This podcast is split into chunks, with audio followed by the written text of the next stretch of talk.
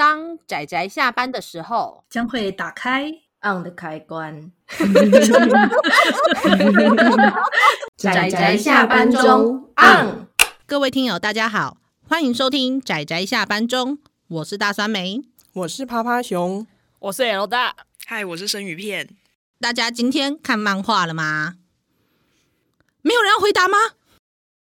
都没有看吗？嗯、一言难尽。现在全部给我出去！又 又被赶走了。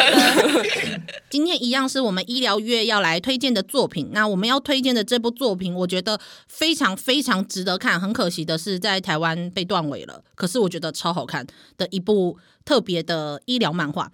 那么这一部作品就叫做《产科医红鸟》。大家如果可以听到我们的幕后花絮，就知道有人把这部听成了产科医红娘，所以我们在想说这是什么一条龙的产业。不过对不起，请大家对他不要误会。那么这一部作品是从二零一二年的时候由这个叫做林之木优的漫画家开始连载的作品，连载到刚好二零二零年，其实也没有隔很久，就是二零二零年的时候完结。他总共在日本有出到三十二本，可是。代理只有四本，对啊，太难过了。我觉得这就是妇产科入门书，等等。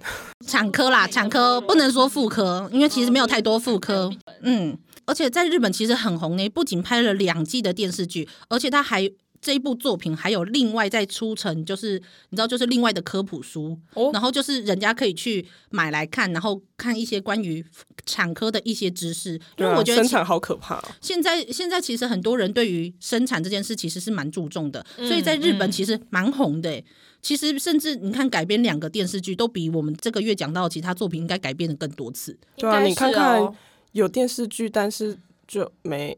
对，我也不知道哎、欸，就在台湾，可能这种比较专科类的呃漫画，可能就比较没有那么的红吧。而且这种东西呢，就算想买日版也看不懂啊。哦，真的，太多专有名词了。没错，这是真的。所以，嗯，我也没办法，因此我们只好来这边推荐它。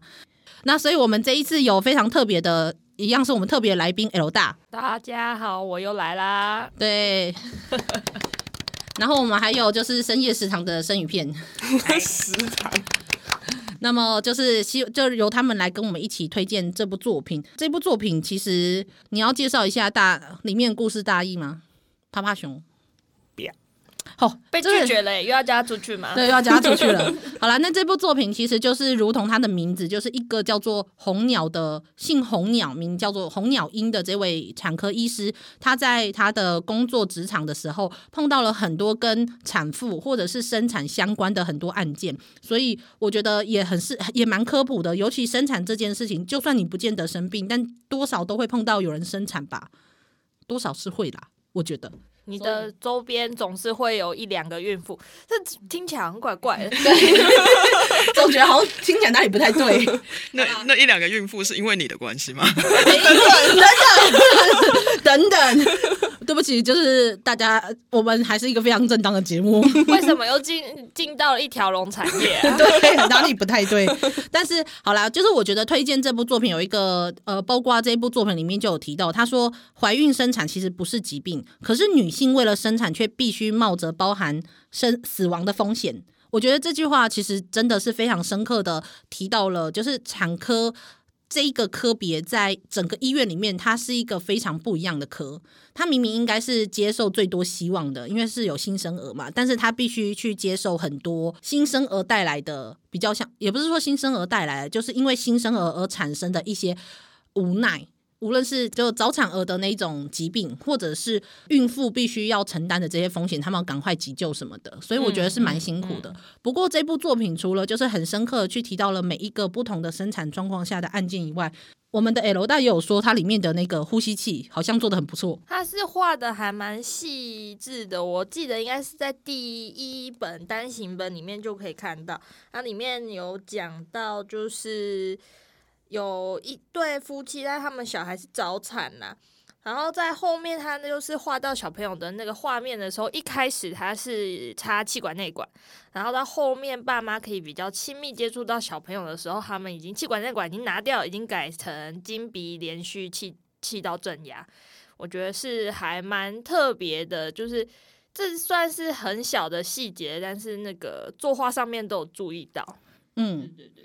对他们，甚至里面其实没有特别解释他们有做什么处置，可是就是他已经是病程是有进展的这件事情，还是有借由画面去画出来。所以无论是专业人士或者是非专业人士，我觉得都蛮享受这部作品的。它故事性也很够，可是提到的那些案件，我觉得也很发人深省。嗯，这样我自己看，这是应该所有医疗漫画中，我我是少数我看第一话我就哭出来的。就是因为他，oh, 因为他第一话，它里面不是就是在讲说那个完全没有做产检的孕妇，oh, 结果后来被踢皮球，对，一开始被对，然后还有包括就是到生生小孩的时候，其实那个母亲就是因为她觉得她没有，她无力养他，所以她不想去面对他，跟他也不知道可以去寻求什么帮忙，就是拖延症了。对，就到最后，可是他最后还是选定是拖，没有，我就就觉得说，就是有点像拖延症，就是他一方面是犹豫，觉得说不想。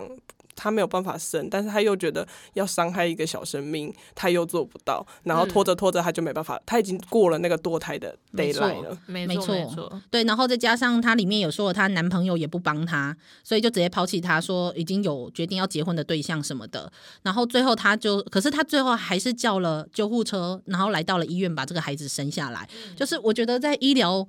环境上真的很常会碰到这种非常矛盾的情况，可是其实这真的就是人性哎，就常见的事情啊。嗯，嗯，有的时候是那种非预期性的怀孕，然后有的孕妇其实会很难去做决定。嗯，对对对，我那时候看这个第一话的时候，我真的看得很难过，因为。的确，后来医生跟尤其那个母亲，最后不是还哭着跟医生说，那是因为你们这种当医生的，就是好像就都不会理解说我们就是这种背着债啊，然后已经是社会底层的人，对于生产这件事情的无奈。嗯、可是其实这个红鸟它就是一个孤儿，它是在孤儿院长大，嗯、最后真心的希望可以成为一个产科医生这样的存在。嗯、所以那时候他是这样讲，他说。每一个婴儿不见得都是在期望下出生的，但是在产科工作的人都很愿意，就是对婴儿说一声恭喜。他说：“我们都是带着这个心愿在执行这个医疗工作的。”对啊，然后你的眼泪就掉下来。真的，我超感动，因为我觉得有时候虽然说大家都说什么医疗人员就会什么很冷酷无情啊，或者是好像觉得说医疗人员看多了，就是好像没有什么感情，但其实为什么会继续留在这个地方工作，还是会有一些初衷或者是期待做到的事情。存在，其实我已经忘记在哪一部的医疗漫画看到了，就有一个应该是急诊室的医生，嗯、然后他就说，他第一个病人死掉的时候，他眼泪就是一直掉，然后逐渐不断累积死亡的病患人数的时候，他连哭都哭不出来，可是他真的很难过。嗯嗯，真的可以理解呢。唉。所以啊，不过我觉得还是先不管是不是真的很感人，但是我觉得它里面的很多细节还有科普知识是很不错的。但它就是很感人。对我们，那我们来问一下生鱼片，你对于这部作品有什么想法？这一段可以剪进去吗？我只有看前面一点点，可是我跟刚才稍微翻一下。没有问题，没关系，不用不用担心。哦，因为生鱼片是被我们抓过来的，所以其实他没有看什么，所以他就刚刚听我们这样讲。那你觉得听我们讲完之后觉得如何呢？可是应该说，就是我觉得它里面探讨了，有的时候我觉得医疗类的漫画或者是医疗类的作品，像拍成电视剧啊，之前什么医龙啊之类的，就是他会很强调在一些技术，就是那一些医疗技术或者是你救病患的生跟死间，它会变成很像是战争的成果，是就是医生跟死神。或医生跟疾病之神之类拉拔战争的结果，可是我觉得就是在这个在这个漫画里面，它比较不像是这样，就它更它并不是很多在强调，就它到底是用什么样厉害的方式去，就是去成功的把这个。婴儿救下来，他其实讲更多的是在怀孕生产这整件事情的时候，嗯，他的社会背景给他，就是比方说里面有一个好像是是类似家暴嘛，就是女性在怀孕生产这件上面，好像她不可避免的会有一个生理上面的转变，对转变，然后或者是有的时候她是社会结构上，我可以说是弱势，嗯，是这样。然后他在我觉得他在呃这个漫画里面，就是他也同时的把，就是他不是只。聚焦在产房里面生产，不是只有生产这件事，它其实还有包含很多的她的环境，她跟她的这个女性跟她的小孩相处，或跟她的丈夫的相处，或者像刚刚有提到，就是她说她的其实是在社会结构，就你的经济情况，你有很多社会实际上情况都会影响到这整个呃怀孕然后生产过程当中，就是的每一个我可以说是医疗决策。嗯，是是没错。然后我觉得在这个漫画里面也有提到这件事情，是一个还蛮蛮值得看的，就很可惜他竟然没出完。对，才四本哦，三十二哎，全部搬回家，全部三十二本哎、欸，对啊，所以。呃，而且包括不止这个，还有包括其中有一个案件是高中生怀孕这怀孕这件事情，哦，所以那个红鸟不是说，虽然说就是女方的父母亲决定说你要堕胎就可以堕胎，但是他其实非常强调是说，因为他觉得他是一个很认真跟对方交往才怀上这个孩子的，所以他就说，那你要不要把还是把你的伴侣叫来，跟伴侣因为也都是高中生，那你要不要也把他们的呃。家长叫来，好好的、认真的讨论这件事。而且我觉得他有一个重点，不是说好，就是你们一起做了一个决定，而是他说，因为毕竟其实堕胎是杀人的行为，而且他讲的非常直接，他说堕胎是杀人的行为。那么你如果未来在你的人生中，你必须要一个人独自的去承受这种心理跟生理上的压力。就是他觉得这样子，我觉得他是觉他没有直接这样讲，但我觉得他的意思就是说，这样对你来说其实不是一件公平而且好的事情。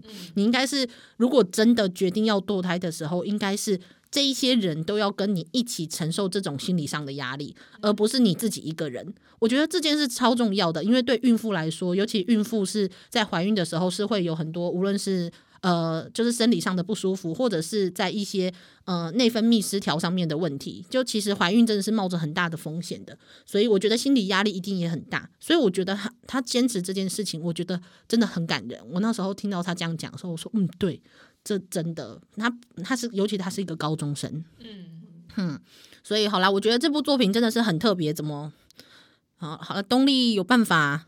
有办法出完吗？好啦，呵呵呵呵，期待。L 代，那看日剧能不能出第三季之类的？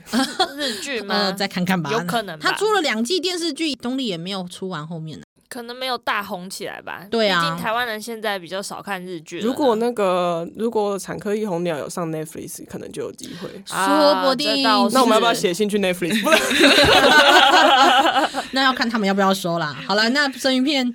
那些年，你希望就是他出完，但是没出完的名单这样。那我们大概可以列个二三十 多哟。不过这个可能是我们未来节目可以当做主题的一个就是内容这样子。好啦，那另外一个我提一个非常可爱的一点，我们就结束这个节目。这个作者林林之木优，他其实为什么会开始画这一部，就是因为二零零八年的时候他的儿子出生了，所以他跟产科那边就是有了一些关联之后，他对于这一部分其实蛮关心的。后来他决定成为一个漫画家。的时候就来画这部，就开始决定要画这部作品。那么在画这部作品的时候，他的儿子大概四五岁，所以。中间每一画之间都会有他儿子的插画，那最好笑是一二集有，然后第三集的时候就是他自己画的，就是可能一些简单的一些后记类似的内容。结果没想到到了第四集，他就说他的儿子竟然就来跟他抱怨说：“哎、欸，你是不是应该给我一点工作做？”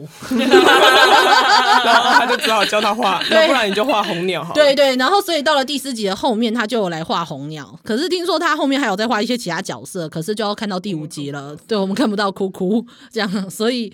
我觉得这一点蛮可爱的，就是他一边在画这些东西的时候，一边跟他的孩子相处。嗯、对我觉得蛮好的，就是嗯，就是漫画家不仅是一个身份，也是一个跟一个他的背景和家里人互动的一种方式。嗯、好了，就我觉得很可爱，大家可以观察这一部分。